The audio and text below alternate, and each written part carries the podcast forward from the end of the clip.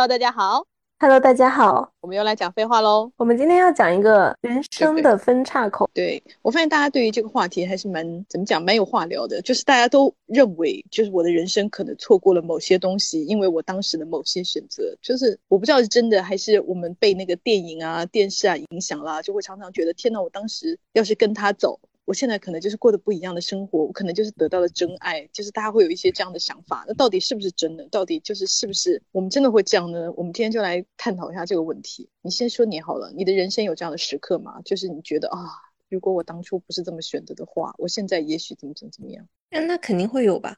其实这个话题，我一开始我会觉得，因为我是那种特别实际的人，我就是那种，OK，当你做下一个决定的时候，就是。就是事实就已经被固定了，就不存在那种就是薛定谔的猫的状态了，所以没有必要去想这种这种事情。而且我有一点相信那个蝴蝶效应，那个电影里面那种，就是你你做一件，你可能改变一个选择未必会更好。我是有点这样子，我比较现实主义，以及我有比较悲观。但是你从可能性上来说，那肯定有可能说在某一些选择上，比如说我要是读了不同的专业，或者我去了不同的学校，我肯定会认识不同的人和不同的朋友啊。那人生肯定会不一样嘛。或者比如说我可能现在就是在国外啊，或者我可能现在就是在做一份不一样的工作啊。那你有没有就是很很后悔的没有做的事？就比方说，比方说类似哈，比方我特别想读呃考古专业啊，或历史专业啊，因为我没有读，所以我现在就是很后悔。如果我当时读了的话，我会怎么怎么怎么样？比方说，我现在可能就已经就挖女尸啦，就很刺激啊，或者我现在就已经就是呃获得了诺贝尔奖啊，或者是哪怕没有诺贝尔奖，我现在就是可能已经在呃其他地方做的就是更加的跟我专业相关的东西啊，我就会更开心啊。就有没有这种东西呢？我没有特别后悔的耶，我我可能最后悔的事情是帅哥邀请我三 P，我没有参加吧。哦，那真的很值得后悔。对啊，我我就非常的后悔。我那时候就，我现在回忆起来就觉得，啊、天哪，我因为我当时就是坚贞不屈，我这样的女孩怎么会参与这样的淫邪的活动呢？然后我就断然拒绝。我现在就觉得，哦，这毕竟是大帅哥耶，有点可惜。而且邀请你三 P 也，就是这样的事情，就他在你知道吗？如果就是现在是那个妈的多重宇宙中，它发生的几率很低，它是一个很远很远的宇宙。对呀、这根本就是那种就是类似于吃唇膏啊，然后拿洗洁精擦眼睛的事情。它可能会触发我一次空间跳跃。对，你要做一件非常非常不同寻常的事情，可能比方说要裸奔啊这种，你才能才能跳到那个宇宙去。对，哎，那要这样说的话，我的后悔可能就是我的人生实在过得太循规蹈矩了，我没有太做过什么出格的事情。嗯，但是因为你的个性就是就是这样、啊，对，我的个性就是这样子的，所以我就我又觉得没有什么好后悔的，因为我现在做的选择都是由我我这个人决定的。你可能再让我选一次，我也定我也不一定会选什么更冒险的路。但我我就不是，因为本人就是个很爱冒险的人，而且我就是很喜欢，就是我明明知道他会有一些危险，我就很想去做，因为我想知道就是会怎么样的那种。但我但我至今为止，我最后悔的事情就是我当时没有选择出国读书，因为我本来就是已经想好了要出国读书了，然后因为我妈就是非常非常不同意，因为那个时候我也没有钱自己交学费，我要就是出国的话，可能必须就是需要家里的帮助。然后我就跟我妈说，然后我妈就非常不同意，然后我当时还闹得挺凶的，我当时就是我真的非常想去，啊，然后我妈就说你这样吧，你有两个选项，第一个就是不要去放弃，第二个选项就是你先结个婚，就是结了婚以后，就是我我妈就会觉得我就会觉得我会回来，你知道吗？因为我妈就是很担心我不回来，她说你结婚就不可能不回来，那你就结完婚以后，你跟你老公一起去，或者是你自己去都 OK，那我。当然不可能，就是为了就是他妈的出去读个书而结婚呐、谁会做这种事啊？然后我就选择了没有去，但我现在就是还是很后悔，因为我非常就是想要人生有一段就是嗯留学生涯，就是我想看看其他世界啊，不是说旅游的那种看，就是真正的在另外一个地方一个异国他乡生活个几年的那种人生经历，就是是我非常想要的，所以我就至今为止我就觉得非常的后悔以及遗憾，因为当时跟我同同样的那个我的大学同学，本来他跟我同时就是上那个。语言学校，因为我们当时可能是还不是去英语系国家，我们可能要去那种欧洲那种法语、德语那种国家。我们一起上语言学校的同学，他就是在巴黎，就是 过着非常精彩的人生。我上次就是去欧洲玩，就是参加了我人生中比较特别的一个经历，就是去巴黎的那个换妻俱乐部。大家知道换妻嘛？就真的是那个换妻俱乐部，就他带我去的。然后我就觉得，天呐，如果是我在法国的话，这种东西 我不必要等到就是那么晚才要参与吧，我早就可以看看一些就是不一样的百态人生啊，就是这点是我我个人人生中我觉得比较遗憾的事情。我现在就是只能把它寄希望于啊，有一天等我年纪大了，然后又赚了比较多的钱，我还可以去修读一门我自己比较喜欢的专业，比方说什么犯罪学啊之类的，就是将来有一天老了还可以再重回学校读书，这个是我现在的一个理想。因为你看我的理想也算不上是很难完成的那种啊，就不是说我要和就是金秀贤做爱，就是不是那种，所以我觉得就是应该实现的那个可能性还是比较高吧。呃，你你想这就让我想到，就是我一个好朋友，他说他最大的遗憾就是他也是跟你一样的，他是而且他是已经拿到 offer 了，我忘了是美国的哪一所，反正也是很好的学校，就是 offer 已经给他了，他已经可以准备出去了。然后那时候他爸爸还是妈妈就突然生了重病，然后他就没有办法出去了。而且她是独生女，她就只能在家里面照顾那个她的家长。反正当时家庭的情况就是非常的，就是很一个很独木难支的状态，所以他就放弃了留学，然后就直接去工作了。然后从此以后就是走上了不一样的人生轨迹。然后他这件事情那就非常的遗憾，而且这件事情是他又遗憾又没有办法改变的，不是说我只要当时再稍微坚持一下，就是当时就是不允许，因为可能经济条件也已经不允许了，而且就是爸爸妈妈那个样子嘛，所以就是人生就是改变了。哎，这就让我想到了，我不知道大家有没有看过一个电视剧，它叫《荼蘼》，是一个台湾的电视剧，很好看。嗯，杨丞琳，杨丞琳的那个很有意思的那个剧，嗯，对吧？她也就是一个人生的选择嘛，就是当时她要不要来上海嘛，对吧？她跟她男朋友两个人谈恋爱，然后谈的就是呃，哎，是结婚了还是？我记得我不记得有没有结婚，反正当时就是他们两个人是说好了要一起来，然后也是她男朋友她爸爸就是中风。突然住院，然后他就来不了，就就得在医院照顾。因为这个剧很有意思，他做的点是 A B A B 选择剧，一个结尾是杨丞琳当时来的上海，然后他的人生跟他待在台北完完全全不一样。然后还有一个选择，当然就是既然我老公来不了了，那我男朋友来不了了，那我也留在台湾陪他，因为我不想放弃这一份爱情。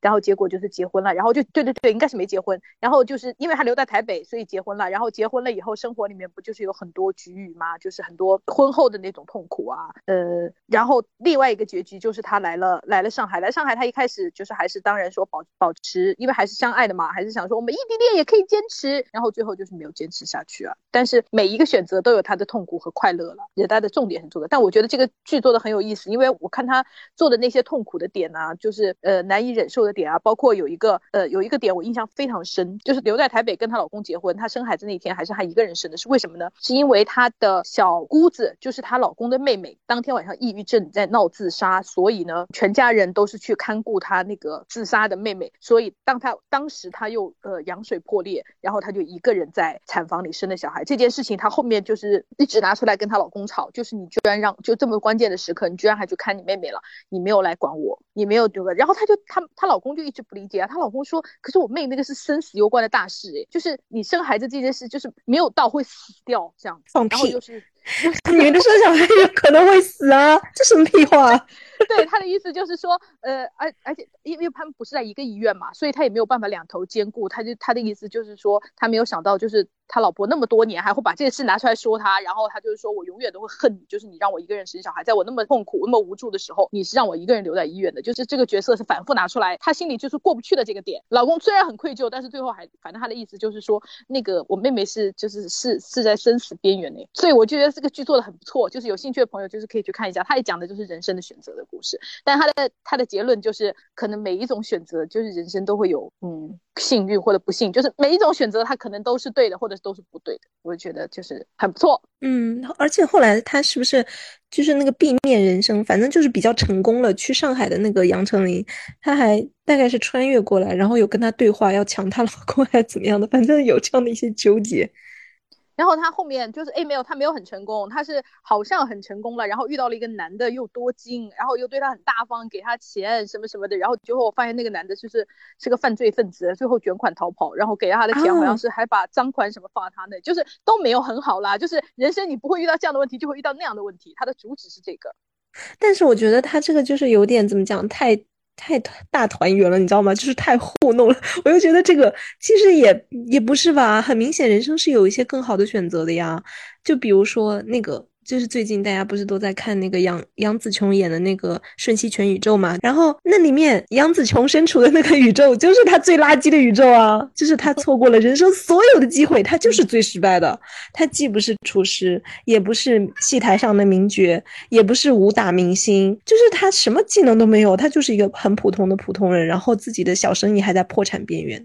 然后女儿，我不这么认为，丈夫关系也不好。因为你看，就是大家都认为我们所处的杨紫琼宇宙就是她成为武打明星的那个宇宙，可是她就失去了那个很好的老公啊。因为她老公，我觉得这这就是在这个这个剧里面的设定，她老公对她来说是个很珍贵的一个，就是人生的人生的也不叫体验吧，就是她人生中很重要的人就是她老公嘛，对不对？可是，在那个大家看上去似乎最成功的那个武打明星的那一个宇宙里面，她就失去了她老公啊。但是她也也是有机会，就是跟老公再续前缘的。我觉得就是。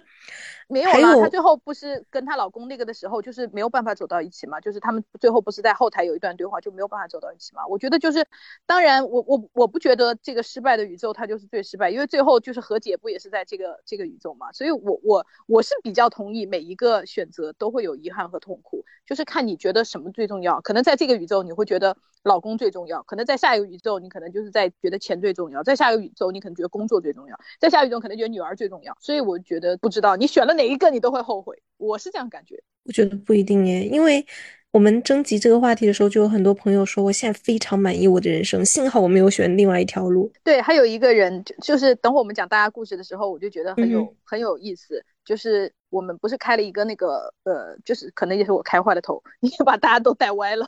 因为我讲的那个故事就是我朋友的故事，我朋友就是属于那种，呃，家里就是第二个女儿，然后有其他人家生不出小孩的，然后就很想要一个小孩，不管男女，然后他就是就是希望他爸爸妈妈，因为那个时候领养政策可能也没有现在这么严格，就是还有一些不规范的地方，然后就是希望把小孩就是给他养啊，然后都谈好了什么什么之类的，反正这件事情他不是臆想出来的，就是。他离成功很可能会发生，然后结果就是爸爸妈妈还是舍不得呀，觉得再穷，我们讨饭也要把女儿养大呀，什么什么之类的。然后结果就是现在就是本来要收养他的家庭其实是非常有钱，他如果就是成为了这一家的小孩的话，他可能现在就是过得更轻松，可能就开着跑车呀，在加州啊跟着大帅哥谈谈恋爱呀，然后过一些就是美剧里面的那种痛苦的人生，比方说什么什么，那你的人生不是说重男轻女要被爸爸妈妈杀掉，而是你的人生的痛苦只是哼橄榄。求的帅哥不爱我，类似这样子，所以，所以他到现在为止，就是常常就觉得啊，我的人生如果当时就是我爸妈把我送走了，我现在可能就是过的 Gossip Girl 的那种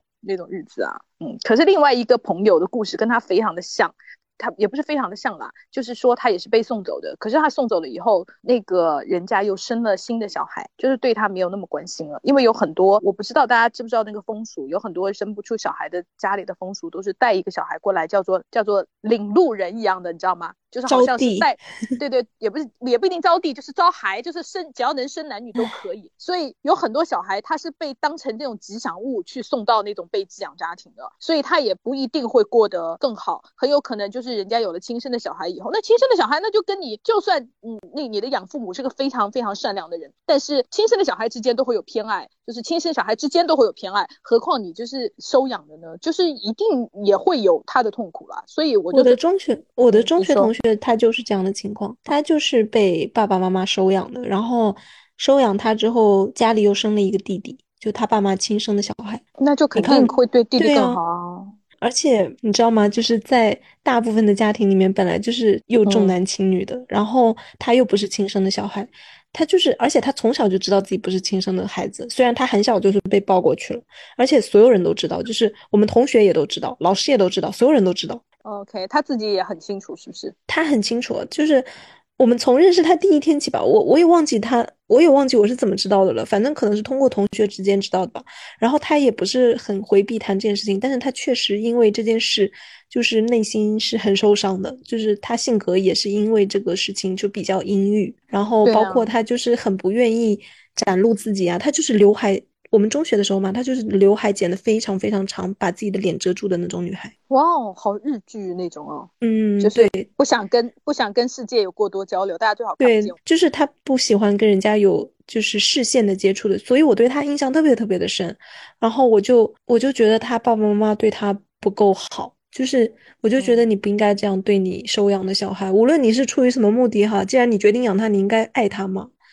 但是就唉，怎么可能啊？有人你看养猫，人家都会说，你既然决定了，就要好好养它，还会有遗弃嘞。何况就是说，对吧？养人这种事情，我的那个呃高中同学跟情况跟你是就是完全相反，他是那个亲生的，但是他一开始完完全全不知道他姐姐是抱养的，他以为是亲姐姐，他跟他姐姐的感情非常好，然后他一直到很大，他上大学了才发现才知道这件事情，就是全家都知道，我估计他姐姐知道吧，反正只有他不知道，他是蒙在鼓里的，他跟他姐姐很好，哎，他姐姐比他大很多，就是上大学的时候，他姐姐已经生，就是他姐姐已经生小孩了，他还在上大学，然后后来就是他有一天就是冲过来跟我们讲这件事。他整个人都是震惊的，他才知道他姐姐是抱养，他非常痛苦的，就是他爸爸妈妈就是跟他，就他爸爸妈妈跟他讲的这件事，而且他爸爸跟他讲的这个意思呢，就是他爸爸生病了，他爸妈跟他讲的意思就是，当然姐姐我们也会分财产给他的，可是呢，我们就是会分给姐姐大概类似嫁妆啊，比方说给个十万二十万呐，那家里的房子啊什么什么以后肯定都是你的啊，什么什么就跟他交代这个事情，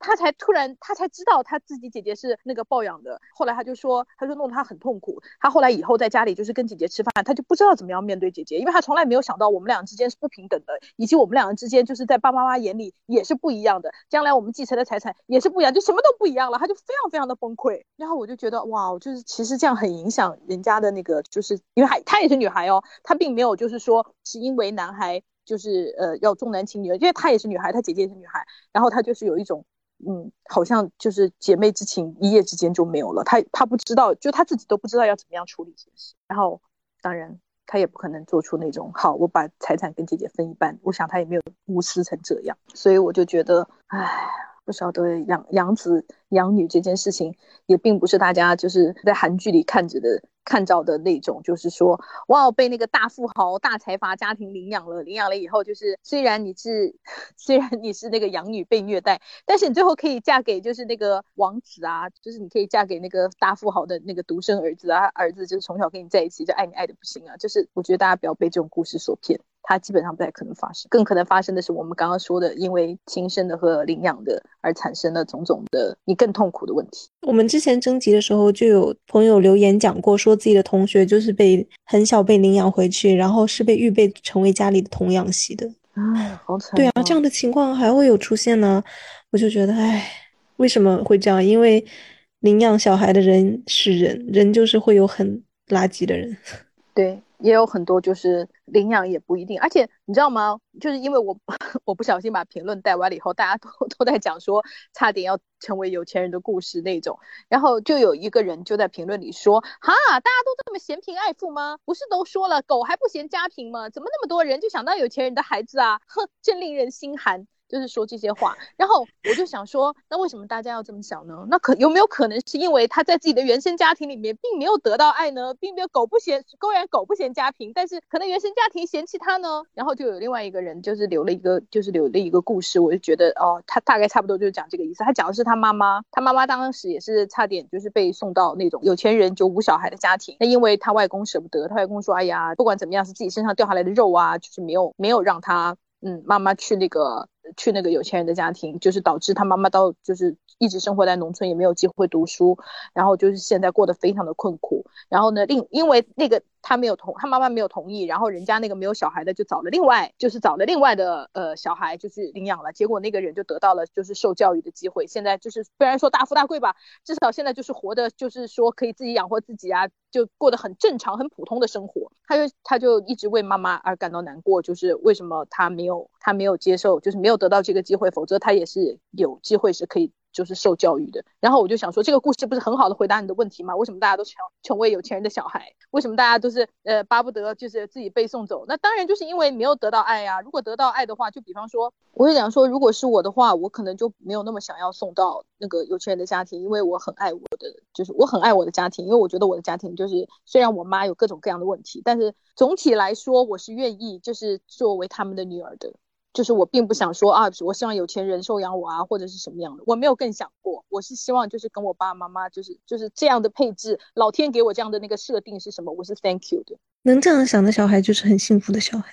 而且我我我就觉得就是就是回很好的回答了那个评论里的问题啊。但如果你能问出这样的问题，那我觉得你也是个幸运的小孩，就是因为你觉得在家里是幸福的嘛，对吧？对。所以因此可能就是对受过苦的小孩，就是他们的那种急于逃脱的那种心情不是很理解。对对对，所以才会想出那种，就是他会生气。嗯，对对对，就是我也看到过类似的，就是说，哈，你这么讲，你爸妈看了不会伤心吗？对，有没有想过爸妈已经让他伤过心了呢？对，OK，你知道吗？就是我看大家的，就是征集的答案的时候，我经常会有一种哇哦，很有意思的感觉，因为有很多时候大家会给出两种截然不同的。截然相反的答案，就是比如说，就有一个朋友他说，高考填志愿的时候，杨凤因为拒绝了本地的师范，去了外省一个学校，一个不了解的专业，当时觉得自己真是太酷了。现在如果重来，我会选择当老师，旱涝保收。然后呢，就有别的人回复他说，我本来签了老师的，但是今年要降薪三分之一到四分之一，吓得我火速跑路了。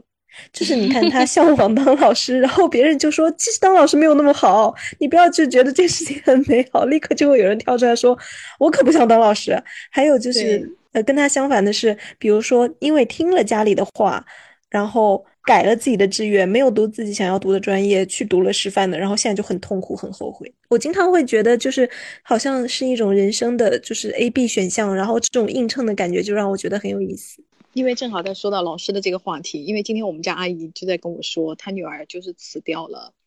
嗯，他的工作，但是以我猜测，他女儿可能还没有完全辞，因为他妈，他就是在威胁他妈妈，你知道吗？就是威胁我们家阿姨，因为她跟她的婆婆就是处不来，她婆婆就是属于那种，她怀孕的时候啊，让她老公帮她洗个碗，她老婆，她婆婆都会说那么娇贵啊，谁没怀过孕啊？就是那种婆婆，你知道。然后她就跟她的婆婆完全处不来，所以她现在生了小孩以后呢，她就希望她妈妈来帮她，就是照顾小孩。但是呢，她爸爸又不同意，她爸爸希望她妈妈在北京打工，这样的就是有工资赚的嘛。因为他们还要为儿子就是读大学啊，考就是买房子也要赚钱，所以他爸爸当然不同意的。妈妈这个劳动力就是转化为女儿家的一个内化掉了，就是不出去赚钱了。但是他女儿呢是在山东，但不是济南，不是市里哈，是那个底下的那个市里面县里面的一个重点中学当老师。他当初也是很厉害，他当初在六千个人里面一共招四个人，他女儿能考进去，因为他女儿就是学习很厉害的那种女孩子，能考进去这个编制。但他现在他女儿就说我辞职。了，因为你不帮我带小孩，我只能自己带，这样子。我们家阿姨就是非常崩溃，她就会说：这么好的工作，你为什么要辞掉啊？啊，你现在到哪里去找啊？这种工作就是你就是根本就是说你再来一遍，你可能就考不上了，或者是你一走啊，这个工作就被别人顶上了。所以阿姨现在又很焦急，但是她又没有办法，就是帮女儿带小孩，现在就是处于这种焦灼中。然后我就在想说。他可能要辞掉的可能性非常大哈，当然一方面有要挟妈妈，但一方面他自己，他既然已经说出来了，我想肯定也不是空穴来风，他肯定就是也也也已经蛮想辞掉工作，那我就不晓得若干年以后他会不会也会因为就是这个选择而后悔或者而庆幸呢？我不知道，因为现在他正处于人生的一个选择啊。这样想，我又想到本人的故事。天哪！因为我当时不是来北京，就是因为我不想结婚吗？然后我就想说，如果我当时没有这个想法，如果我当时留在上海结婚的话，那我可能现在就被封着。真不错。哎呀，真的耶！哎，你说就是被封着，这个，这个就有朋友讲了类似的，大概就是说一九年的时候，那时候就是在澳洲读书还是怎样的，反正就是本来是想回国的，然后呢。因为机票价格还是机票怎么样的问题，然后跟家里人商量了一下之后就改签了，改签了之后就刚好回不来了，你知道吗？就疫情开始了，然后而且他们家在武汉，他说这是我人生经历过的就是最岔路口的事情。我发现还有一一类哈，就是这一大类，就是我当时如果嫁给了那个有钱人的话，就是 选择的那个前提都是我如果当时没有发疯，没有拒绝那个有钱男人的话，我现在可能过的不是这样的生活。有一个朋友就说：“我后悔的肠子都青了。老男人有钱，有几套深圳南山的房子。想当年我一个毕业的小姑娘，看人家比我老十七岁，急于摆脱。现在想想好后悔啊！最起码我能混点钱到手里。你刚想说什么？我就想说，其实未必有你想的那么好。因为我就有我的同学，她就是就是大美女，是我们班里面数一数二的美女。然后她就嫁了一个有钱男的，非常有钱。然后呢，他们家就是最近。”这两年吧，大概因为疫情就破产了。她婆家大概就是让她用她的名义出去贷款这样子。你看她那时候就是觉得她嫁的很好啊，她也觉得她嫁的很好嘛。然后现在就是事情真的很难讲，而且她现在就是一方面就是跟丈夫家里面又有这样经济上的绑定，然后另外一方面她又觉得她老公好像不爱她了，就是好像外面有别人。但是又不敢去深究，你知道吗？所以就是，哎呀，我觉得人生真的很难讲。对啊，因为你你不能保证你嫁的人就是一定就是一定就是他永远有钱呐。嗯，你看这个人就跟我完全相反。他说我初中的时候，我爸妈要送我出国留学，我不舍得班级里的同学，死活不愿意去。现在毕业以后呢，我其实和那些初中同学也很少联系，甚至都没有联系方式。后面呢，大学想出国，家里没钱了，工作原因经常会接触到留学生，就是很羡慕，也为当初自己做的这个选择而后悔。你看，不就是跟我是就是反的耶？嗯，然后这个朋友他也是讲出国留学的，然后他就非常的开心。他说，因为留学真的打开了新世界的大门，而且学会了辩证相对的看问题，认识各国的好朋友，执意选择了一份公司不大、薪水不高，但有无限假期，加上老板真诚待人，加上公司的产品对人有帮助的工作，每天睡眠很好，精神饱满，每天都很开心。然后他说，第三个呢是决绝的和烂男人断绝关系，当时很难受，但熬过来之后认识了现在的男友，非常幸福。然后大家所有人都说，哇哦，你真的好羡慕你，就是感觉所有好事都占到了。对，就是上天的宠儿，因为我这边就有一个上天的宠儿的故事。我是原生家庭有三个女儿，我是最小的，所以我被送走了。我后来的养父母都是知识分子，从小不管是精神还是物质，都是身边同龄人中最好的。然后呢，我又嫁人了，嫁给老公家。老公呢，比我大概比我家有钱一百倍吧（括弧真实的一百倍，不是夸张）。所以我一直非常感恩，觉得自己是被上帝偏爱的小孩，真是非常幸运。嗯，很不错。然后呢，这个更有意思的是，底下的人就是有问他说：“那你会去照顾你亲生的父母家吗？比如给他们钱之类的？”他说，而且他用的词很好笑哦，他不是用爸妈哦，他说：“如果女的需要，我会给钱，因为他是迫于无奈；男的我不会。”他出生后就抛妻弃子消失了，男的垃圾。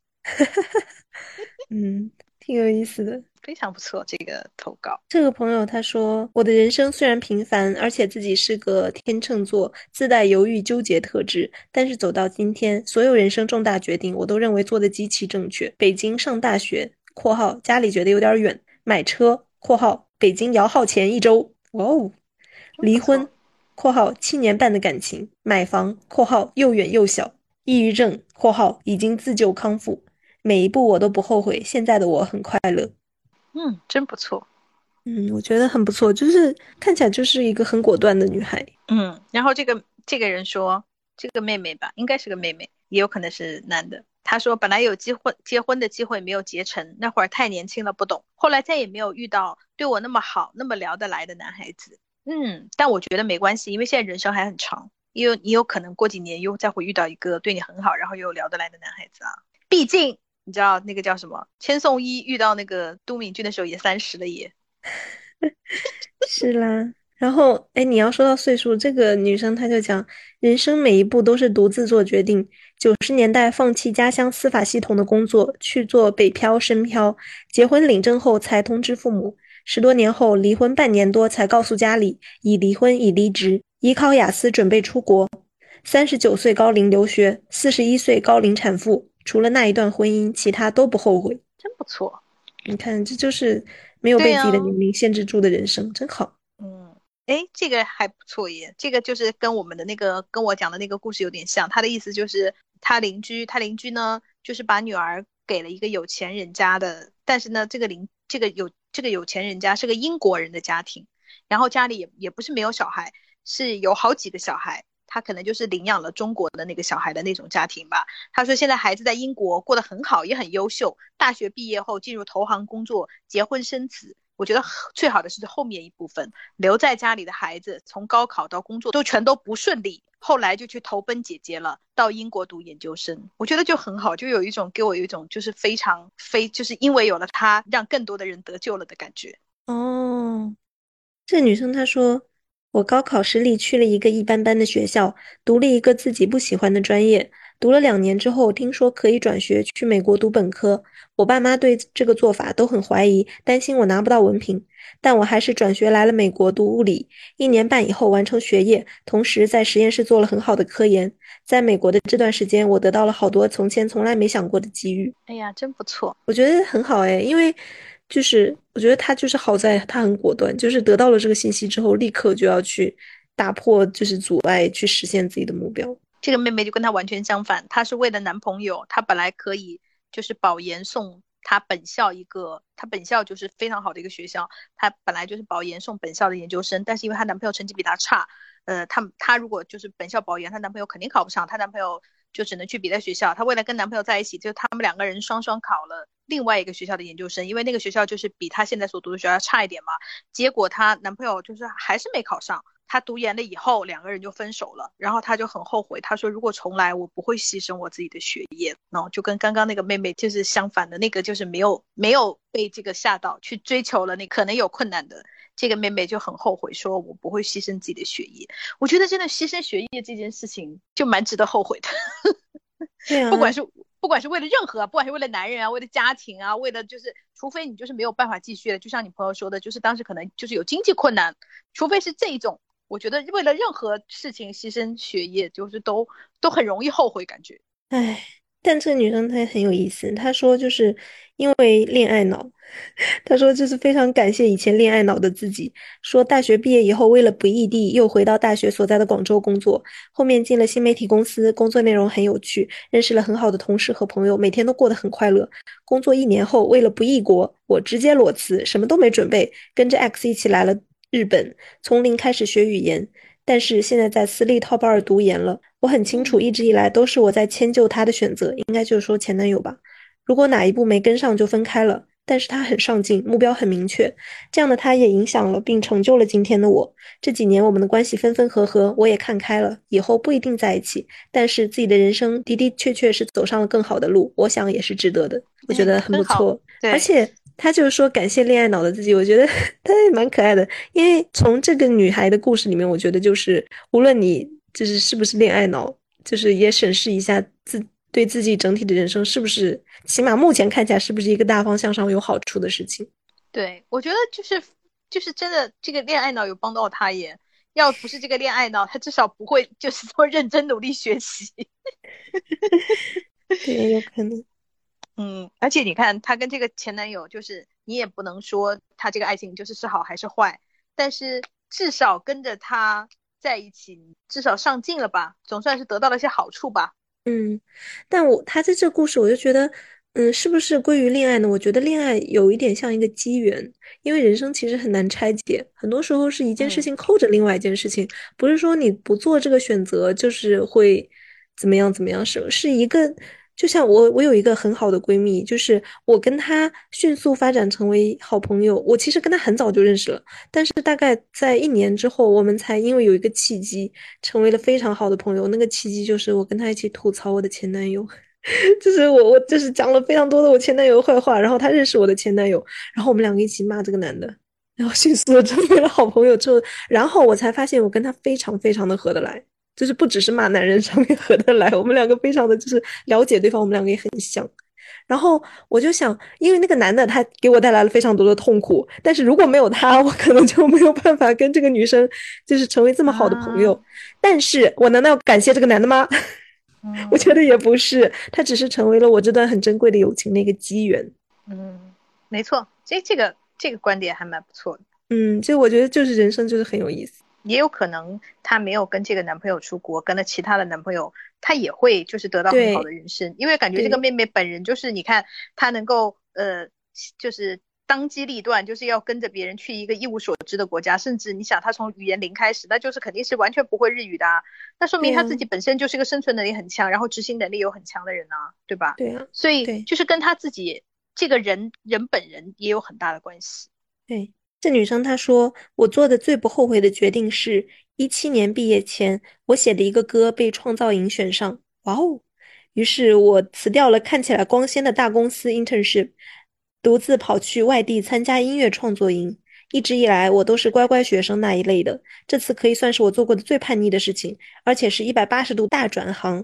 但是我终于可以做自己百分百喜欢的事情，而且不用看同事的脸色生活。现在靠幕后音乐工作为生，虽然一点也不光鲜，灰头土脸，最关键穷穷的，但我还是觉得我做不了别的。希望未来我可以走到目前，毕竟做歌手是我从小就有但埋藏在心里的秘密梦想。哇哦，祝你成功！嗯，真的很不错。他说他小的时候一直是听话的那种乖乖女、乖乖小孩，不需要父母操心，成绩好，亲戚朋友赞美，看上去未来也会按部就班，拥有稳定工作。现在一下子过上了周围人不太能理解的生活，我自己反而开心了。其实我一直都不喜欢自己所谓的完美生活，但是一直没有勇气面对，直到二零一七年，面子哪有内心的快乐重要？扔掉就好啦！啊，真不错，真不错。希望你成功。偶像剧里面的人生哦。对，希望你有一天，就是我们会在幕前看到你，至少在就是综艺那个歌唱综艺里面可以看到你。对我面对很爱很爱我的人，选择找了自己喜欢的，现在终于体会到喜欢我的人的感受，那估计就是他喜欢的人也没有像也没有那么喜欢他，有种现在喜欢的人对我不好，也是我活该。我蛮能 理解他的这种。因为就会有这种时候啊，就是你你喜欢上了一个不太喜欢的人，你会回过头来想，哦，我以前是怎么对别人的？那没有办法呀，因为因为我觉得对人来说哈，我喜欢你的人你不那么喜欢，和你喜欢的人不那么喜欢你，怎么讲呢？人人常常会被就是后者诱惑，就是人都是要追求自己喜欢的嘛。就很难，就是抗拒这种诱惑啊！我觉得不管你喜欢的人喜欢你也好，不喜欢你也好，也不用想说活该不活该这种事情是没有办法的。人就是你知道吗？人在这方面就像那种飞向灯火的那个飞蛾一样，这个不是由我们自己能控制，我们就是被本能控制的，就是要去烧死自己，就是要去飞到那个灯上去被烫，没有办法，这这不怪我们，这是基因。是的。这个朋友他讲的其实就没有那么快乐，但是我也觉得不快乐的也值得讲哈。他说：“我真的希望，如果四年前保研名额没有顺延就好了，那样我就不会继续在本专业读研。读研遇到了很可怕的老师，想过退学，崩溃很多次，确诊了焦虑和抑郁，最后延毕了。现在还没有交论文，有可能今年八月就会被清退了。这四年一无所获，身心俱疲，整个人都蔫了。”然后学业相关的还有另外一个朋友，他讲的类似的，他就说他是读博士的，然后他就特别后悔选错了导师，导致现在就是三十岁，然后博士也没有办法毕业，然后他就觉得人生一无所成。没事啦，我们这边有一个学业就很成功的，他不但学业成功，整个人生我都觉得哇哦，就是他说我和当时的女朋友一起考的博士，结果呢他上了统招的博士。我因为出身农村，我想跟北京的他更匹配一点，就选了一个和国外联合培养的博士。那和国外联合培养呢，他就要出国，你知道吗？他就出国了以后，就转成了国外的全职博士。然后呢，就认识了现在的男朋友，然后他就跟他女朋友出了柜，现在还是很好的朋友。如今我在国外并毕业定居了，哦，就是他去了国外以后，终于找到了真正的他自己，就是他出柜了。你看，同样在学业的道路上，大家的故事就是很不一样。对呀，所以我就觉得，嗯，还蛮妙的。就是你，你不知道你会遇到什么，所以你当时考研也不要后悔，那就是一个选择。就是怎么样，我觉得都会走上这条路的嘛，没关系。就是不要不要觉得你现在很艰难，也许也许你碰到了这样的老师，现在就是得了焦虑焦虑症，然后你。你出去了以后，你会发现你自己的抗压能力可能强了很多。因为本人也曾经遇到过非常非常难搞的老板，就是当时我就是一度产生了说，我到底就是做，就是我工作的意义到底在哪里？然后我后来出去以后，在就是在别的公司工作以后，就是因为你已经到了，你已经碰到了最难搞的那个人，然后你再碰到其他人，你觉得谁都是天使。嗯，我就会觉得我抗压能力就是强了很多。还有一个朋友说，我高中的时候和一个富二代谈恋爱，他长得还很帅呢。当时的感情真的好纯粹哦，牵个手就会脸红。他在我们本地有几个厂的那种的家庭，然而我不知道为什么脑子发懵，还是去选择了一个学霸。哎，结果没有一个月就跟学霸分手了。现在工作以后就天天看着那位富二代家里就是风生水起。没关系啊，也许你跟那个富二代在一起也就一个月就分手了，他现在风生水起还是跟你没关系啊。对啦。这个朋友他也是讲恋爱的，他说谈了一段很长的，起初父母不认同的恋爱。十年前，在我提出留学时，父亲提出提出条件，留学与恋爱，就是继续和这个和这个恋恋爱对象。他说只能二选一，我拒不配合。后来去留学了，那是我最不后悔的决定。再后来跟这个人结婚了，至少现在也没有后悔。虽然窒息，但对父母的说服就是，只要证明自己不一定错。就可以一点点累积自我决定的 credit，嗯，他这个经验也蛮好的，就是有时候想选的道路是一点点争取出来的嘛。对，这个妹妹就是意见完全相反。她说：“我觉得命都是被写好的，不存在什么选择错误和失之交臂。无论重来多少次，你的选择都不会变。我人生做过最重大的一个决定，就是体制内教师辞职。哎，就跟我们阿姨的女儿一样。当时校长还打电话让我妈劝阻我，我爸至今提起还生气。代价呢？代价就是现在我一个月赚的比过去一年都多，而且也不用半夜呃，也不用早上五点钟就爬起来去看着大就是学生读早读了。我真的很快乐。”这个朋友也是，就是他他的那个这个经历也蛮妙的。他说，两年前一个朋友说自己女装店的主播跑了，不干了，报名了两万多的课，后天要开课了，只有一个人去学。本人最容忍不了浪费，抱着不能浪费学费的心，我和他一起去参加了。现在我们拥有了百万粉丝账号、营业额过亿的公司，再也没人劝我结婚了。你说是不是人生岔道口？是，真不错，真不错。这个很好笑，这个就跟刚刚那个有对应。他说，五年前我刚毕业一年，考上了本地最好的初中英语编制。当在当时我在办培训班，一个月有小几万的收入呢。去了编制就不能再办那个培训班了，于是呢就没有去。去年双减开始实行，我又要重新考编了。现在的竞争就比以前激烈多了。你看，你你每一步你都不知道会走向什么，我就觉得，哎。这个朋友他说，毕业的时候原本定了去澳门的工作，实在是很喜欢这个地方。临到签约的时候，我妈生病了，我爸又是眼睛看不见的，才意识到作为独生女的我不可能离开父母太远，也就选了本地的事业单位。没有什么可惜或者后悔的，有些选择看起来是选择，其实选项可能并没有那么多。嗯，你 看这个就很好笑，这个我就是他跟他爸说的话，很好笑。他说大学毕业后，我爸就。不想我跟当时的男朋友在一起，我在广东，男朋友在北京。我爸不喜欢我远嫁，机缘巧合之下呢，我就要说去国外读研。我爸双手同意，就是为了就是想说让我们快点分手，就让我去读研。结果 我认识了我现在的男朋友，在外国，现在我们准备在外国定居，就更远了，就很很不错。这个朋友他说，保研夏令营出发当天，武汉暴雨，出去的路地势低，水齐腰，公交停运。把箱子漂在水上走，沿途所有人都说回去吧，不可能出去，所有路都堵了。但我还是坚持往前走。最后真的让我碰到了两个师傅，带我从一小区小道走穿出去，拖着巨重的箱子，提前两分钟赶上了火车。坐在高铁上的时候，我有了预感，我这次肯定能通过啊！那他肯定最后就是成了嘛？我觉得他这个细节很好，嗯，真不错。这朋友他归的人生转折点就是分叉口是高考，诶。他说：“高考一分之差，去了第二志愿学校，当了这一辈子最不想当的老师。毕业那一年违约，第一个签的学校，去了第二个学校，跟学校老师的孩子相亲结婚，不到两年离婚。不停的问自己，要是不违约，在第一个学校待着的话，也不会碰到前夫，那样我也不会成为离异，或者高考多做一道题，也不会做老师。别这么想，也许去做了另外一种老师呢。”也许你不做老师，或者做了类似，就像刚刚那个妹妹一样，做了那种就是培训班，然后现在又碰到就是政策变成要双减，很难讲诶。对呀，哎，有一个妹妹说这个很好，她就说的是那个，嗯。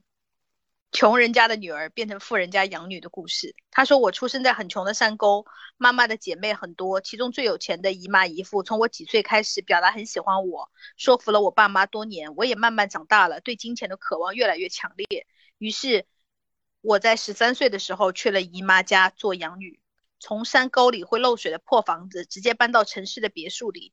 从别墅里生活了十五年后，结婚独立出来住，其中的过程不说了。”这么多年，身边的人一直觉得我是白富美，实际上冷暖自知，只能说自己有钱才是好的。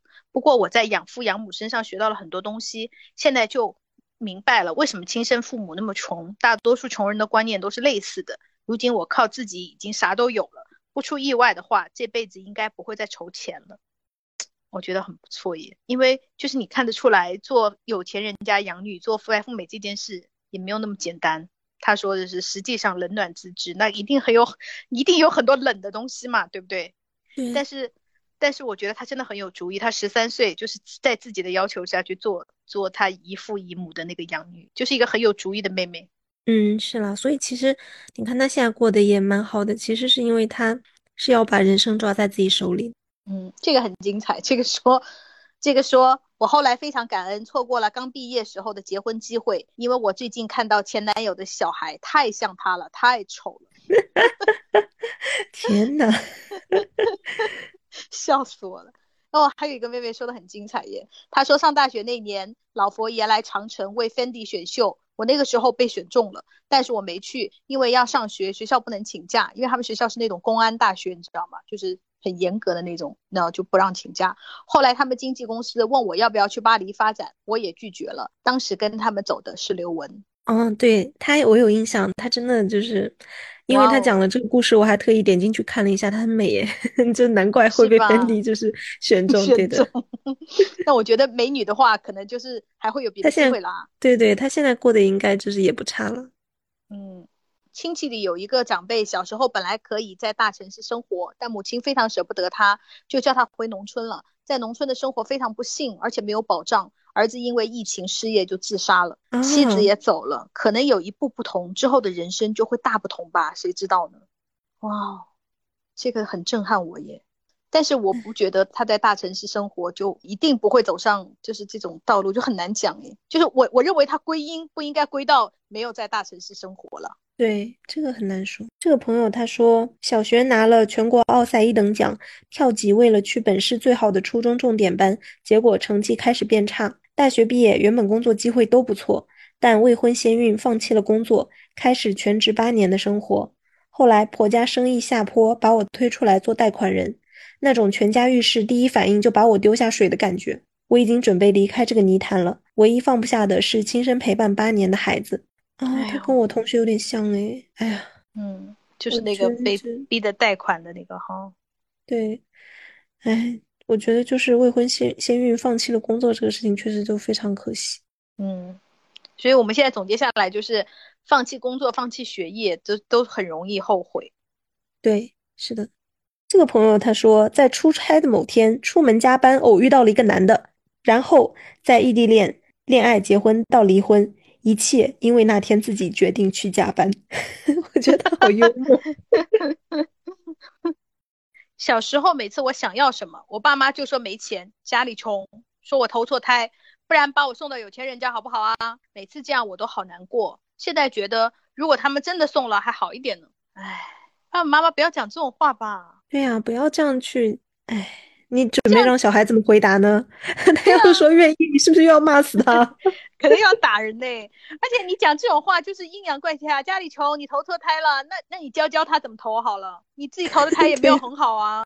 真的，我就觉得讲这种话就是在就是在互相伤害。你干嘛要讲呢？对呀，不要欺负小孩了。对啊，你想要什么？就是说我们现在可能买不起，但是我们可能就是比方说等努努力，也也有我们将来可能能买得起，或者是说我们找一个更便宜的东西，可能就是比较类似的代替，就是有很多解决的办法和很多讲话的方法吧。为什么要这样讲小孩呀？又不是小孩就是抢着要来你家的。这个朋友说，高考前拿到了法国大学的 offer，但爸妈骗我说被拒了，直到上大学前一晚才说，英专本科打卡了专八。没有按照他们的设想，在家乡做个英语老师，兜兜转转到了澳洲，到底走了一些弯路。现在已经是国际注会，做着分析师。去年又开始读第二个研究生，也有奖学金。这一切是从明白自己擅长什么、想要什么开始的。哇哦，真不错，他克服了很多困难呢。但是我觉得最大的困难就是很多人最大的困难哈，包括我觉得，对，就是你知道你想要什么。对。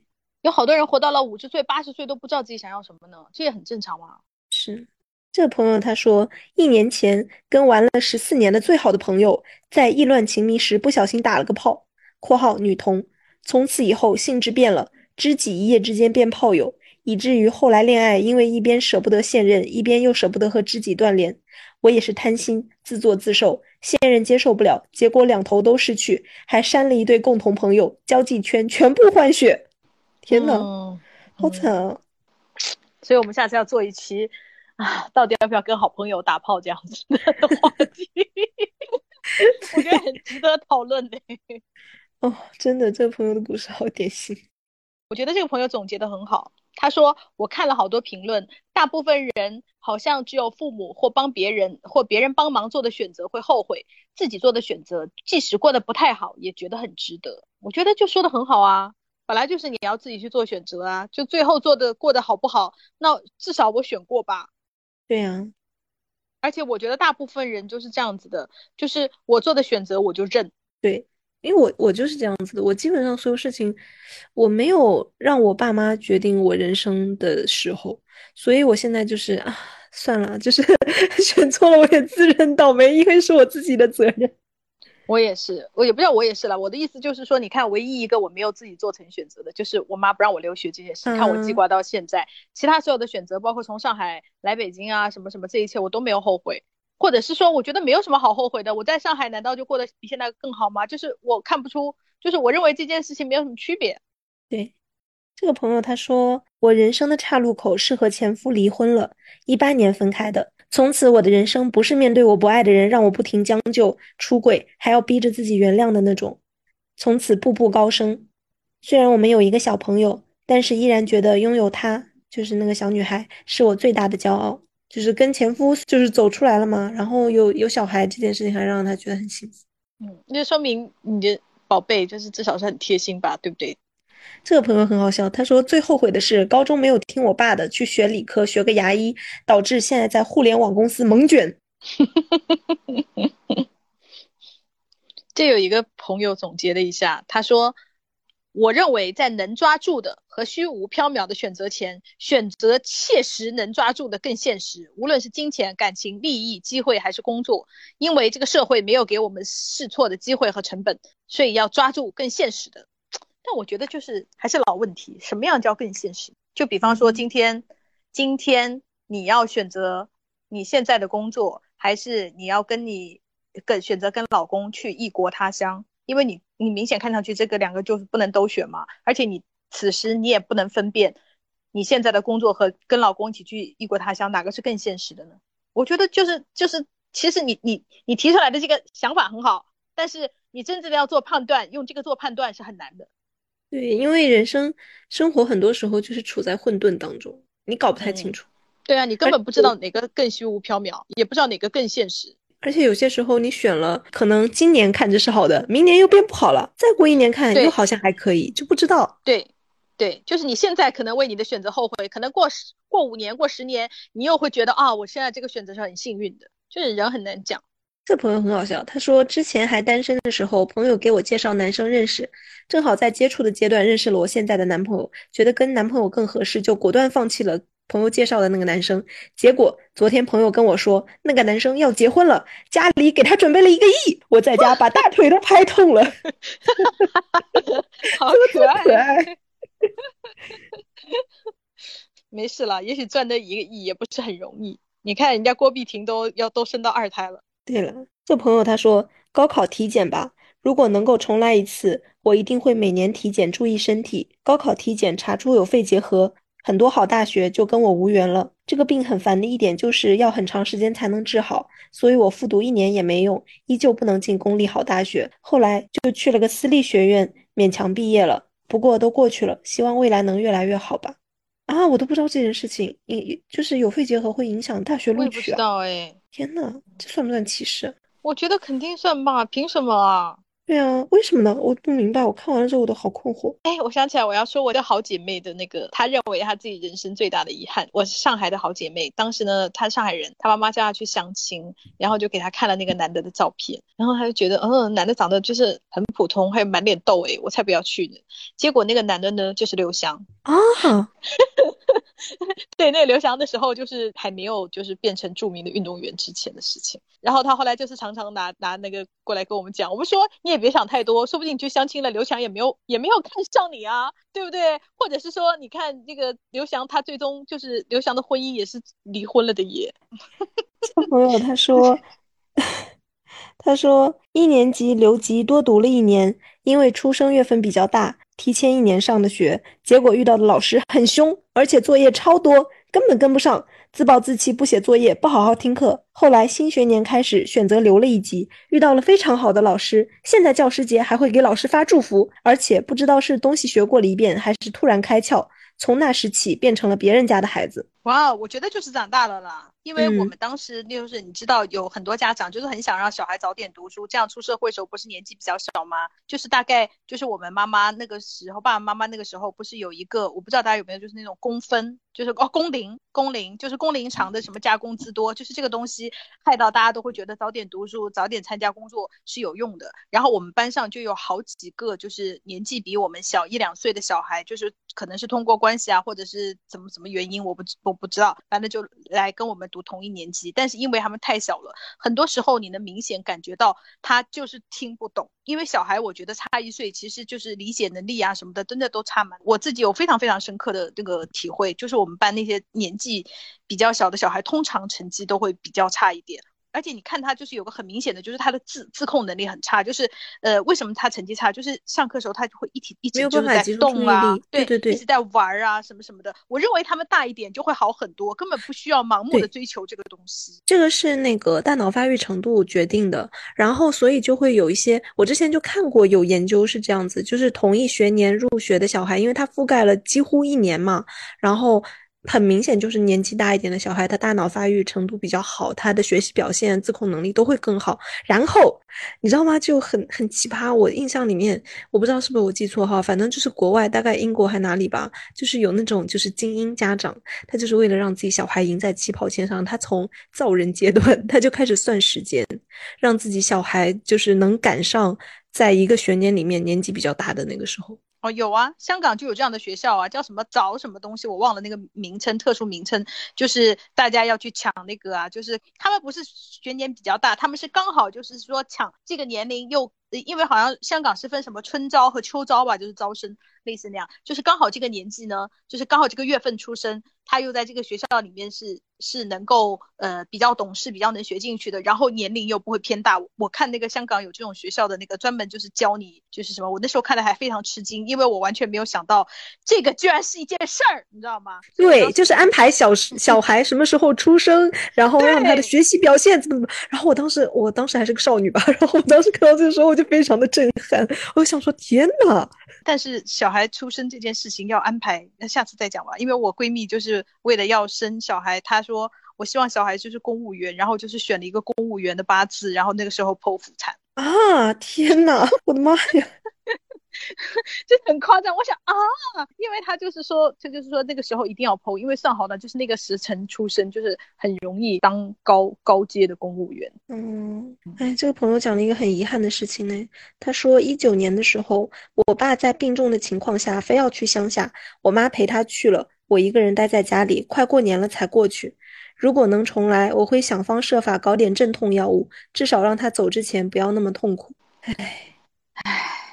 为什么是乡下没有镇痛药物？是不是？有可能就是医疗条件跟不上吧，或者我不知道哎，会不会是就是也没有那种什么舒缓治疗的概念，就是想不到要这么做，可能就是家长就会觉得就是忍吧，也没有办法。唉，就没有办法耶。我每次想到这个，就会想到我爸那个时候，每次我都会想说，要是救护车早点来，会不会就是结果不一样？但是我又想说，那那那又怎么办呢？你就只能就是停止怪自己，因为这个不是你的错，嗯，你没有给他弄到就是止痛药，不是你的错。对，哎，其实不知道的啦，哎，对啊，所以我常常就想说，OK，这是我没有办法改变的东西。这个朋友他说，高考失利，考了一个非常冷门的专业，于是硬着头皮读了一年，发现可以转专业，于是一时脑热学了医。本科毕业时再次考研失利，于是硬着头皮去考公立医院编制，结果赶上医院扩招，而我刚考完研，脑袋里存货满满，一不小心就考上了。当初在高中朋友中，考试成绩最差的我，竟然成了混得最好的医生。不错不错，很好，很很哦幸运诶。嗯，这个朋友他说后悔没听父母去读师范或者法律，自作主张读了觉得洋气的小语种，考研复试没过，去当了乘务员。好处是认识了飞行员老公，坏处是转行无望，每天被虚无感折磨。所以你看，就是有好有坏啊。这朋友他说，人生第一个分岔路口是十三岁时，当时爸爸已经从台湾来大陆工作多年，稳定了。我一直知道我们家将来是要在大陆生活的。初一上完，爸妈问我意见，当时就想说，反正早晚都要来，那就早点来好适应，我就同意离开台湾。但现在比较后悔的是，初一那年我很快乐，很多很棒的回忆，直到现在都曾 n 次想过，应该念完初中再离开。对，我觉得这种就会让我觉得很遗憾，就是因为你知道青春这个东西再也不会再来了，这个东西就会让我觉得是有遗憾感。其他的说什么没有嫁到有钱男的啊那些，我就会觉得遗憾感没有那么重。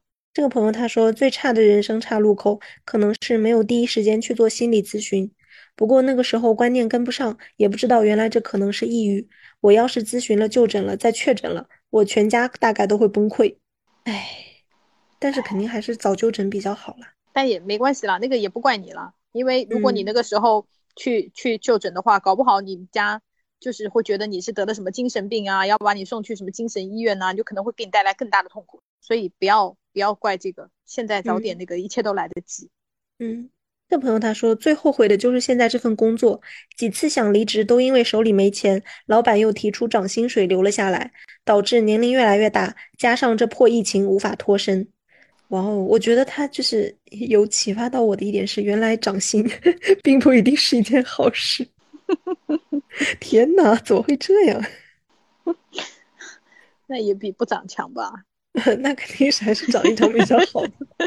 对呀，没办法。这个朋友他说，二零一三年决定从稳定的工作单位辞职出国进修，但被 Dream School 拒了。没放弃要去看世界的心，抓住了打工度假的机会，顺利靠自己上网搜集资料，抢到了澳新的签证。二零一六到二零一七年，不靠父母在澳新打工度假，生活了快两年，还去了趟汤加和心心念念的大赤金同游。哇哦，这个好不错。他说，疫情期间决定重拾进修计划，如今打开了无限可能。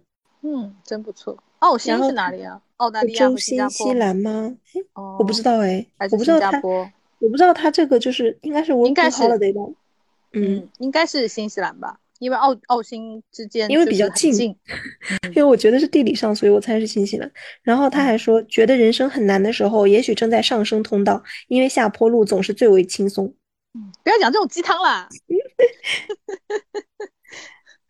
这个朋友他说，二十六岁时公立小学工作三年，工作不累但不开心，浑浑噩噩。牡丹人设是搞笑女胖子，灵异性缘，考编失败，迷茫时决定干脆出国，然后减肥，出国学音乐，学摄影，第一次恋爱，和朋友组乐队，和朋友通宵派对，人生像倒回十八岁重新来过。虽然现在三十多了，但目前人设是可爱娇嫩小公主（括号自封）。最重要的是，我发现了自己是一个独立的存在，以及外界。对自己的评价真的取决于自己的心态。现在想想会有点后怕，如果当时没有勇气选择出国，会是怎样的状态？感觉出国就是救了很多自卑的妹妹，真的也就是抓住了。但我觉得他们就是是有勇气做这一步选择，让他们获得了更多的可能性。嗯，而且我觉得就是越年轻，你越越容易做这种选择，因为年轻你就知道一人吃饱全家不饿嘛。你就做出那种就是说走就走啊，或者是拍拍屁股，管他那么多的，就是会比较容易。那如果你就是已婚呐，或者有小孩啊，或者是说年纪稍微大一点，就是包括你到国外去啊，你可能就是包括得到工作的机会也没有那么容易了。而且年纪大了，就是会有一种你读书就是会越来越难，你的精神集中啊什么什么的，确实就比年轻要不如了。所以如果大家就是嗯有有有类似就是。做一些这样的决定，就比方说想要去国外读书啊，或者是工作呀，那么就是越快越早下决定，我觉得就是越容易成功。对，这个朋友 蛮好，蛮有意思的。他说今年订了个房子，考虑再三，决定退房，还好退了。他说最近利率降了又降，不然血亏几十万利息。不要再气我了，OK。这朋友他说：“我真的好后悔高中早恋，那时候要是好好读书就好了。好想从头念高中，会不会现在是不一样的路？可是如果你现在就是很有可能会像我一样，说我高中为什么没有早恋呢？我就很后悔我高中没有早恋呢。但我后悔不是，就是我后悔的原因就是不不怪我，是因为没有人就是让我想要跟他早恋。但是我还是非常想经历高中早恋这件事。你看每个人的遗憾都不一样，我就很想早恋。但是我们班上那些男的，就是让我。”不想跟他们练不起来。对呀，我们 班上也没有一个，对吧？也没有一个就是偶像剧里面的那种那种帅哥跟你早恋呐。你觉得那些男的，就是我回我现在回到高中，我还是只能好好读书，烦死了。哎，这个朋友他就是跟我讲了他的故事哈。他说喜欢英语，大学选专业时因为听家人选了医学类，后来在大连上了四年医，闷闷不乐。大学期间自学了一些英美文学和语言学，当时的感觉就是很喜欢，很想继续钻。大四临时决定要出国，因为日语会点皮毛，选择了来日本，努力考进了很不错的大学院，又很幸运跟到了一个非常专业、非常严格的英国教授。他对我非常严格，要读的书非常多。那两年我就跟海绵一样使劲洗，真的很不容易。在日本学美国文学，普通人听到会觉得很奇怪，但其实很好。我导师是英国人，任何课程都是英语，其实跟日本和日语没有任何关系。那两年语言和专业的学习让我成长了不少。毕业后一次讨论到反乌托邦小说，认识到现在的男朋友并相爱，感情非常好。他是美国人，之前在美国读大学，读的也是文学，也很佩服我。作为一个外国人，用一门语言可以学到这个程度。我们第一次正式约会，他给我带来了礼物，是一本反乌托邦小说。他很羞涩地说：“如果你不介意，可以看一看这本书，是我妈妈写的，还不错。”我才知道他妈妈是作家，我觉得巨浪漫。这本书在 Goodreads 评分也不错。他爸爸是自由撰稿人，一家人都爱看书和写作。我和他父母聊天也很融洽，我们俩每天都有聊不完的话，三观一致。有时睡前他会给我读书，声音也很好听。每当这个时候，我都要幸福的醉了。有时我还会想到那个夜晚，临时想去日本，白天去隔壁城市找留学中介商量，晚上住在如家的那晚，因为第二天就要给答复是否签约。那个晚上我睡不着，不知道自己的人生会怎么走，不知道如果选择去日本是对的吗？是不是有好的结果？现在回头看，当初一个小十字路口足以改变以后的人生。我非常幸运，我来到这里还能学到自己最梦寐以求学的美国文学，以为毕业了我就要和这一切浪漫分手。然而，正因为这两年的学习铺垫，让我认识了他。我和他的浪漫关系，以及我和文学的浪漫关系，都延绵并丰富彼此。真不错，不愧是学文学的，写的很好，又很细腻，很好，很细腻，真的。然后他说，他就觉得如果有能出去的机会，一定要抓住。最坏的结果也不过是回到原点，那也至少看了世界。我觉得这些故事的这些女孩都有一个就共性，就是非常的果断，很有勇气，就是知道自己想要什么，并且知道了之后就一定要按照自己想要的去抓住它去做到。真不错耶，嗯，女孩子真的很勇敢。可能正是因为怎么讲呢？我们没有什么可失去的，就是你知道，就像那个那个，有一天我看有一个人说，男的为什么总有乡愁？因为是他们在家乡过得很好，就是回去就是什么长子长孙，呃，坐上桌，爷爷奶奶都是对吧？对你就是抱以希望，所以他们有乡愁，因为他在乡里过得很好。但是女女人生下来就是流浪的，因为我们在家乡也就那个样子吧。是，就是我们更容易就像娜拉一样的，就是更容易出走。对。还有一个女孩，她也是给我讲她那个算是求学的故事吧。她说她是零八年出国上大学，二零一二年大学毕业，当时拿到了一个国际组织驻华机构的实习，本来实习完了可以留下，但是我当时还是决定放弃这个机会，去国外继续读书。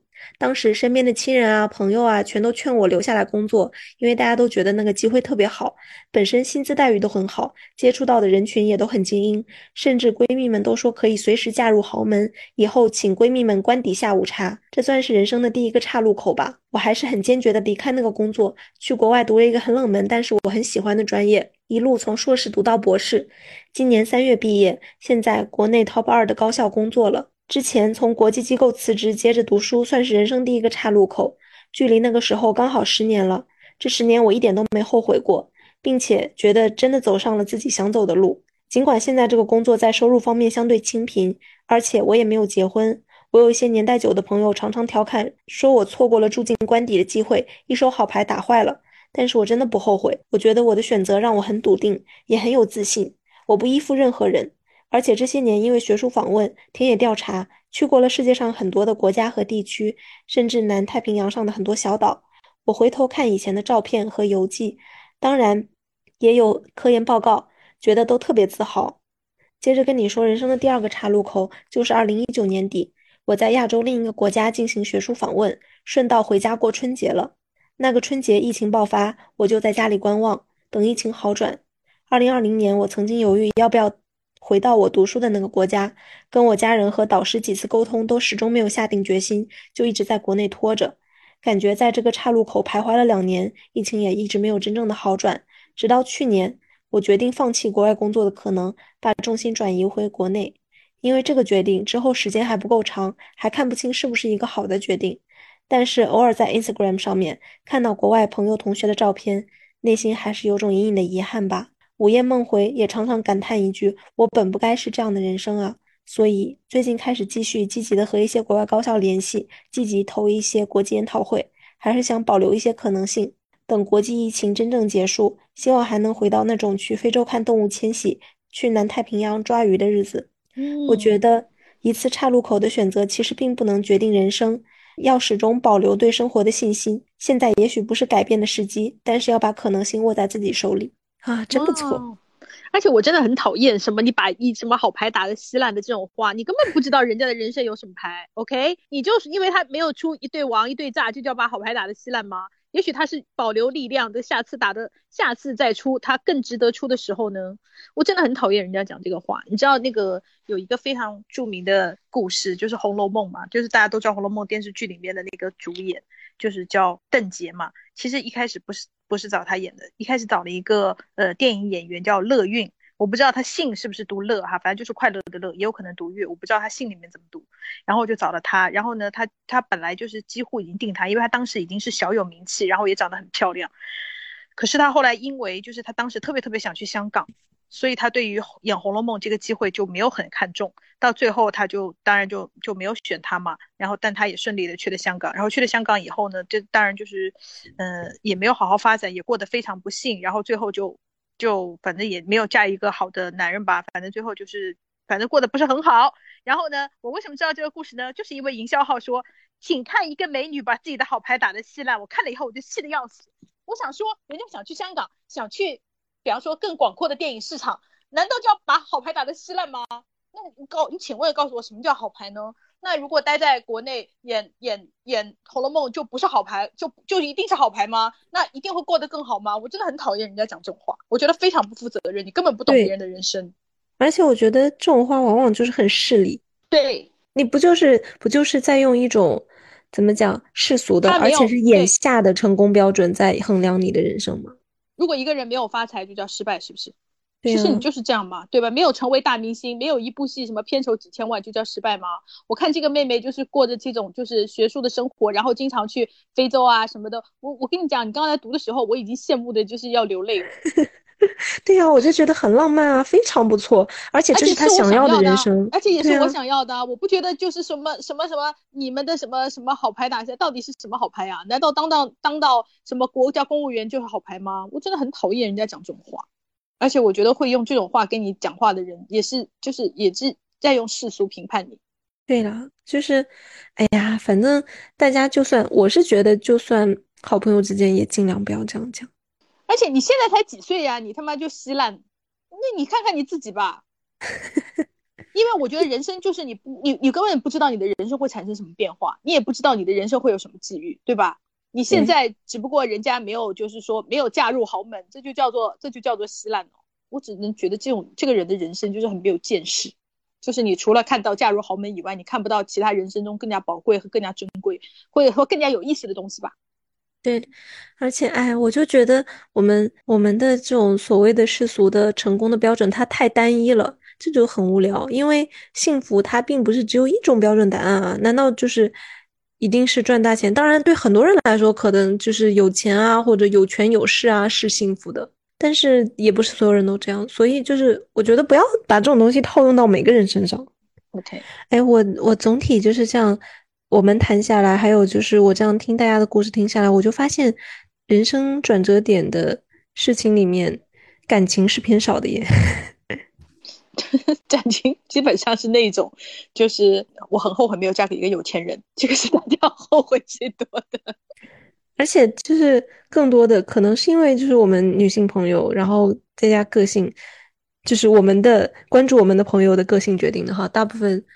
跟感情相关的，也就是，呃，离婚了。然后唯一后悔的事情就是跟前夫结过婚。嗯，对，以及就是，嗯，我我把爱情看得太重了，我不应该恋爱脑什么的。虽然本人不赞成这个观点了，但是确实出现了这样的观点。因为我觉得把爱情看重也没有什么，嗯，我可以跟大家讲一个我我自己好闺蜜的故事。她当时就是在五百强，就是世界五百强做高管，然后她跟她老公异地恋，然后她结婚了以后，他们结婚的时候也是异地的，然后她结婚了以后，她就想了很久，最后把工作辞了，然后就去了她老公的城市。因为她觉得，就是夫妻如果长期分居，那感情一定会出问题的嘛，对吧？然后她就就不做那个高管了，然后嗯，他们现在也过得非常幸福。然后她也说，我从来就是没有后悔过这个决定，因为我因为她老公就是她非常爱她老公，她老公也很爱她，他们两个人的婚姻就是是我身边人看到以后就是比较典型的那种幸福婚姻。然后她就说，我觉得我很幸福啊，就是我觉得每个人的选择就是不一样了，也许也许就是有的人会因为说我选择了爱情后悔，那有的人就是不后悔啊。所以我就是意思，嗯，就是叫大家不要，就是不要觉得你选择了那个，因为你选择的婚姻，你不是说你选择的婚姻，不是说我从此就过上王子啊和那个呃公主的快乐生活呀。你选择任何一条路，你婚姻当然会有婚姻的这个痛苦，因为没有一桩婚姻是说我什么都满意，不可啥都不可能那个，那只有偶像剧里出现嘛。任何现实人的婚姻都会出现问题，可是你总体是幸福的就好了。唉，我也不知道耶，我又在想我们刚刚那个总结的。跟大家讲的就是尽量不要因为别的什么事情放弃自己的学业和工作。对我，但我要来讲的是说，如果你放弃了的话，那就不要。刚刚那个妹妹对我的话启发很大，就是人生的选择点它不是一个耶，就是还是有机会的。嗯，是因为也有朋友就是给我留言说，觉得就是人生，我的人生总在关键的时刻掉链子，一事无成，现在已经完蛋了，什么什么的。但我就，然后最后他大概就讲说，现在就是已经快三十岁了，怎么怎么。然后我看到时候我就想，嗯，其实才三十岁耶，嗯，三十岁还很小哎。你要知道，现在寿命，现在平均寿命是就是八十岁，七十九岁，八十岁，你还有男性可能七十多，女性就是八十 往上还要多好多嘞。对啊，所以我的意思就是，大家不要觉得三十岁好像就是不能做决定了。刚刚那个那个三十九岁出去读书的那个那个那个，对。姐姐可以给大家就是做一个很好的注脚，就是什么年龄，只要你决定了要去做，就还不算太晚，因为你每多想一秒，那就变得更晚。对，是这样的。嗯，所以就是我们今天要跟大家分享的就是，第一，所有的决定只要是自己做的，他就不容易后悔，对吧？对。第二，就是任何时候都不算太晚，就是只要你想做改变或者想做什么决定，它都是你的人生岔路口。就是人生岔路口，它不是存在 only 和唯一的，它时时刻刻都在你的人生出现。你每做一个选择，你的人生就分出一个平行宇宙。如果宇宙存在的话，反正就是叫大家，嗯，不要后悔，也不要再去，就是为以前的事情就是捶胸顿足。那你将来遇到的事情，可能会比你先那些后悔的东西，它要来的更好。对，就是我们的子曾经约过，往事不可见，来者犹可追。未来还是可以改变的，希望大家都能往自己想要的未来去。好好，那我们今天就到这里喽，拜拜，拜拜。